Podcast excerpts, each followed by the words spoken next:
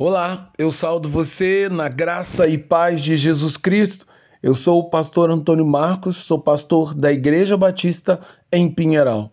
E hoje eu quero compartilhar com você a palavra de Deus, na esperança de que essa palavra edifique a sua vida, na esperança de que essa palavra fortaleça a sua fé e, acima de tudo, que ela abençoe a sua família.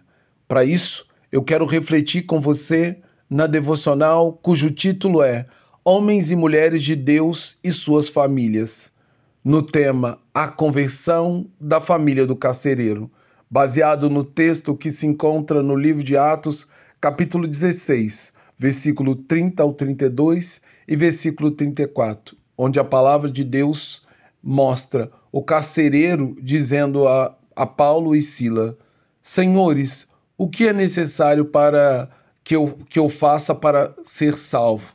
Eles disseram: Crê no Senhor Jesus Cristo e serás salvo tu e a tua casa.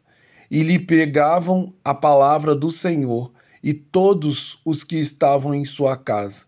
Então, levando-os para sua própria casa, deu-lhes de comer e com todos os seus manifestou grande alegria por ter crido em Deus.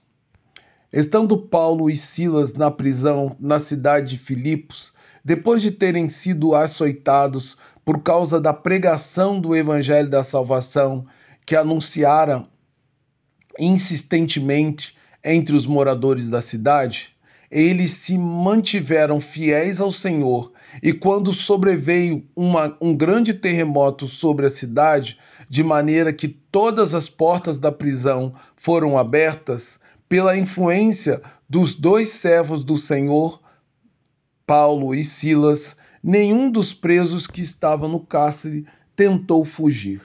No momento em que o pobre carcereiro viu as portas abertas, julgou que todos os presos haviam fugido. No entanto, quando ele já estava prestes a tirar sua própria vida, pois era lei o carcereiro pagar pela vida dos presos que estavam sobre a sua responsabilidade, Paulo, servo do Senhor, gritou de dentro da prisão: Não faça isso, estamos todos aqui. O carcereiro constatou que todos permaneceram no mesmo lugar. Então ele ele percebeu que Paulo e Silas realmente viviam tudo aquilo que pregavam abertamente por toda a cidade.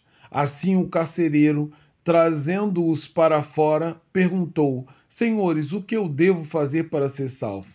A pergunta do pobre homem provavelmente se, reveri, se referia a ser salvo do juízo de Deus, sobre o qual ele teria ouvido por meio das orações e dos hinos cantados pelos prisioneiros.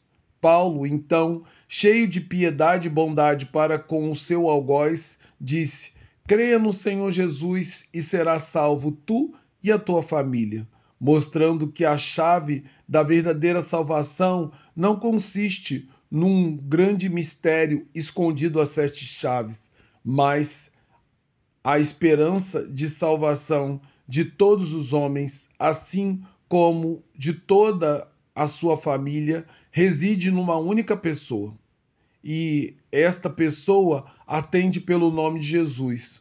O carcereiro creu nas palavras de Paulo e agiu como a mesma bondade para com os prisioneiros. Ele os levou e lavou as suas feridas. Ele lavou cada vergão que existia nas costas dele e foi, e foi também lavado pelos seus pecados, de maneira que não havia mais culpa nem medo no coração do carcereiro. Então, estando o carcereiro convicto da veracidade do poder da mensagem do Evangelho para a salvação dos pecadores, levou toda a sua casa a ouvir, a ouvir toda a mensagem anunciada por Paulo. E todos eles, assim como o carcereiro, creram na pregação e foram convertidos pelo Espírito Santo de Deus. Num único momento, todos foram batizados em cumprimento à santa ordenança deixado por Jesus. Dessa maneira, a alegria do Senhor tomou conta daquela casa, porque toda aquela família foi alvo do grande amor de Deus para com as suas vidas. Por isso, devemos aprender que não importa a circunstância, nós também podemos ser um instrumento de Deus para levar a palavra para toda uma família e, consequentemente, poder, poder dizer: hoje houve salvação nessa casa.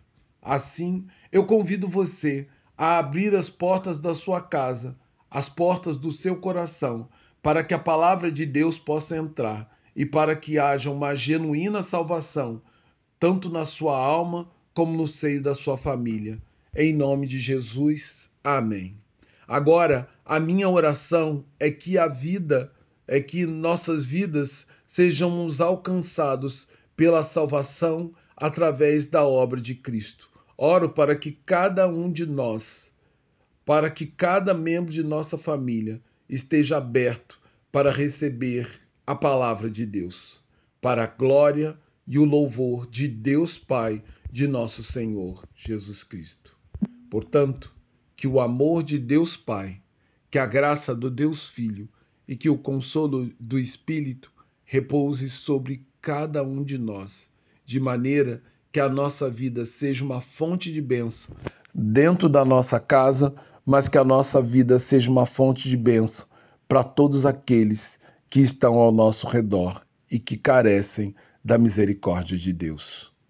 Que Deus abençoe você e faça da sua vida um instrumento de salvação para outras pessoas.